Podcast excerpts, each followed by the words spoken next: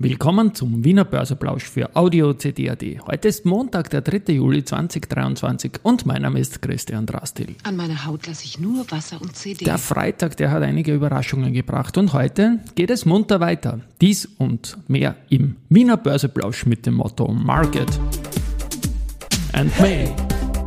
Here's Market and Me, podcasting for equity.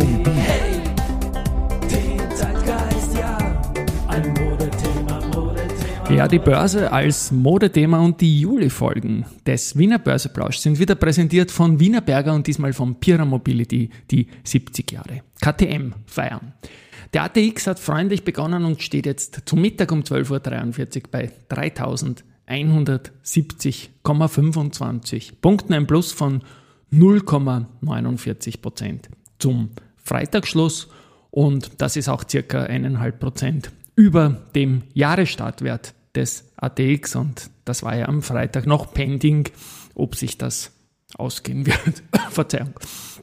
Gut, auf der Gewinnerseite haben wir mit plus 2,8% die BAWAG, da komme ich dann noch dazu, plus 2,2% die OMV und plus 1,9% die EVN. Verliererseite minus 9,27 die Don Co. Komme ich auch noch dazu, ein bisschen ein Doppel-Main-Event mit der BAWAG heute, dann die Strabag mit minus 1,3 und Andritz mit minus 1,1%. Beim Geldumsatz zu Mittag sind auch meine beiden Main-Event da vorne. Bavak 16,2 Millionen, Don Co. 14,4 Millionen und dann der übliche Verdächtige, die meistens Nummer 1 befindliche Aktie, erste Group, mit 13,1 Millionen Euro. It's time for the main Na, dann kommen wir mal zum ersten Main Event, die Do Co. Da hat es ja am Freitag etliches gegeben. In der Früh mache ich ganz lieb einen Börse People Podcast mit dem Co-CEO Gottfried Neumeister. Wir feiern den 25. Börsegeburtstag des Unternehmens auch im Wiener Börseplausch.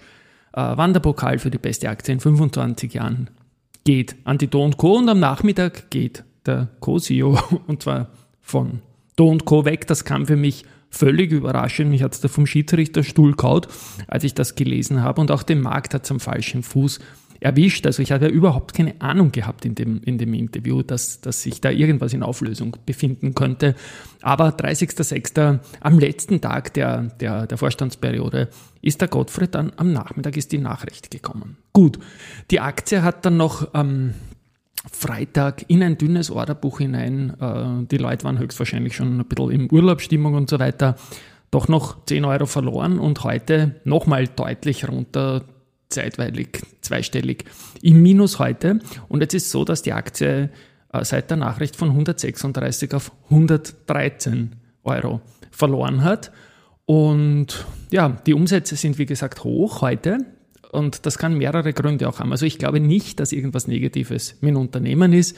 Natürlich ist es nicht positiv, wenn ein Kaliber wie der Co-CEO, der das Unternehmen entscheidend mitgeprägt hat in den letzten elf Jahren, da das Unternehmen verlässt, ähm, aber so ein Absturz von 136 auf 113 ist natürlich ziemlich heftig. Diese 113, wo wir jetzt circa stehen, ist auch in etwa das Niveau, wo die Dogodam Privatstiftung zuletzt aufgestockt hat, um sich da nicht zu verwässern lassen, denn es gibt ja ein paar Wandler.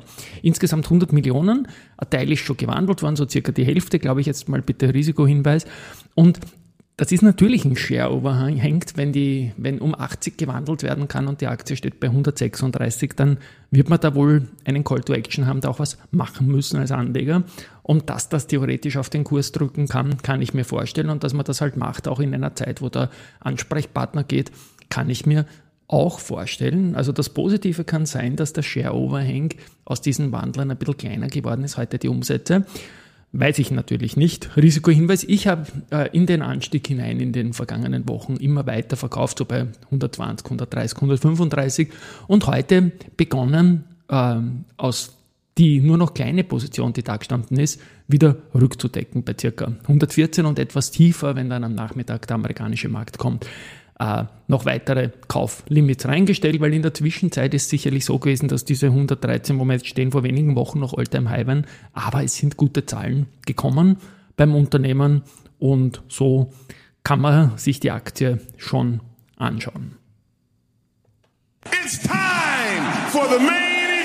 Ja, das zweite Main Event ist die Babak, die ist heute Tagesgewinner und die ist damit wieder dort, wo sie vor dem wilden Freitag war, als diese äh, Meldung kam, dass Petros Advisor, der Klaus Umek, da einfach sehr, sehr viele negative Punkte sieht und die Aktie geschortet hat und auch die EBA verständigt hat und überhaupt und so weiter. Und die Aktie da zwischenzeitlich deutlich unter 40 Euro gerutscht ist und auch äh, 15 Prozent circa tiefer war als jetzt. Jetzt gibt's natürlich etliche, die so herummunkeln, ja super, jetzt hat's den Klaus Umek mit den Shorties am falschen Fuß erwischt und so weiter. Kann meiner Meinung nach nicht sein, weil er hat ja maximal dieses Niveau, wo er die Meldung bekannt gegeben hat, ist jetzt wieder zurück, außer er hätte am, am Freitag dann den Short noch weiter verstärkt, in seine Meldung hinein verstärkt. Aber das kann ich mir nicht vorstellen, dass das so gemacht worden ist. Und die Babak hat heute natürlich auch gleich wie es eigentlich zu erwarten war, gekontert und eine Vorschau auf das Q2 veröffentlicht. Und da schaut es eigentlich gut aus. Also es ist ein Nettogewinn größer 180 Millionen Euro, Ergebnis vor Steuern 240 Millionen Euro. Return on Tangible Common Equity ROTCE bei mehr als 25 Prozent. Also man will da ein, ein Zeichen der Stärke in den Markt setzen, wobei die Kritik ähm, von Umega weniger in Richtung Zahlenmaterial geht, sondern eher wie das Unternehmen so nachhaltig und so weiter und so fort aufgestellt ist. Ja, ich habe am Freitag auch reingegriffen gehabt, weil no risk, no fun. Und es bleibt auf jeden Fall auch spannend bei der BAWAG. Und es ist sich auch noch ausgegangen, der Umsatztagesrekord, den von der Erste Group einzustellen. Da waren 147 Millionen am 17. März bei der Erste Group und auch 147 Millionen hat am 30.06. die BAWAG geschafft. Da wiederum freut sich dann die Wiener Börse natürlich. Ja, Wimbledon geht los und auch um das 16. Aktienturnier geht los. Heute die erste Runde. Presenter ist wieder IRW Press und diesmal auch der Titelverteidiger VIG. VIG, Palfinger, Post und Meier-Mellenhof haben freilos in der ersten Runde. Und morgen werden wir da größer einsteigen, wie die Duelle so stehen. Es ist auf jeden Fall ein Duell Unica gegen Do Co. Und da hat Unica natürlich aufgrund der Verwerfungen bei der Do Co. heute mal einen guten Start in das Turnier gehabt. Starke Halbjahresnews gibt es auch von der Rosinger Gruppe und zwar der Ross Kicks hat im Halbjahr mit der schönen Zahl von plus 5,55 Prozent performt und der Index selbst steht jetzt bei 3365,68 Indexpunkten und das Ganze ist ein Start gewesen bei 1.1.2015 und 1000. Also das ist ein gewaltiges Plus, eine mehr als Verdreifachung jetzt in acht Jahren. Das ist schöne Geschichte. Umschichtungen könnte es auch geben. Da hat der äh, Gregor Rosinger zuletzt immer wieder was gespoilert. Werde ich dann morgen, übermorgen auf der Seite der Wiener Börse nachschauen, weil so ein Ultimo zum Halbjahr ist immer eine gute Gelegenheit, auch umzuschichten. Was haben wir noch? Contron erwirbt die Cellular Automotive Module Unit der US-Company Telit Synterion. Und da zahlen sie dafür 24,5 Millionen Euro. Äh, CEO Hannes Niederhauser sieht erstklassige Produkte des Unternehmens und diese würden nahtlos die eigenen 5G- und Echtzeit-Technologien für die Automobilindustrie ergänzen.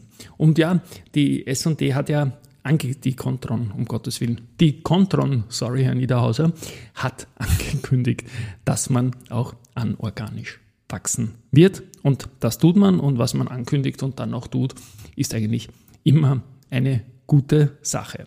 Bei AMS Osram gibt es einen neuen CFO und zwar heißt er Rainer Irle und er wurde im März 2023 in die Funktion berufen und startet jetzt.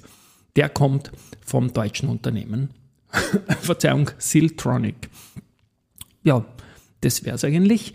Was wir sonst noch haben, ist ein kleines bisschen Research und zwar Goldman hat sich die OMV angeschaut und bleibt bei neutral, geht aber mit dem Kursziel von 59 auf 55 Euro nach unten. So, das war's für heute. Am Abend gibt's die fünfte Folge von 30 mal 30 Minuten Finanzwissen pur. Und diesmal geht's um die Frage, hello, wie werde ich reich? Fragezeichen. 18 Uhr Schlussrunde. Wird man halt mehrfach hinschauen können, wie steht die Do Co., wie steht die Bauer und was gibt es bei 30 mal 30 zu hören. Wir hören uns dann auf jeden Fall auch morgen wieder. Tschüss und Baba.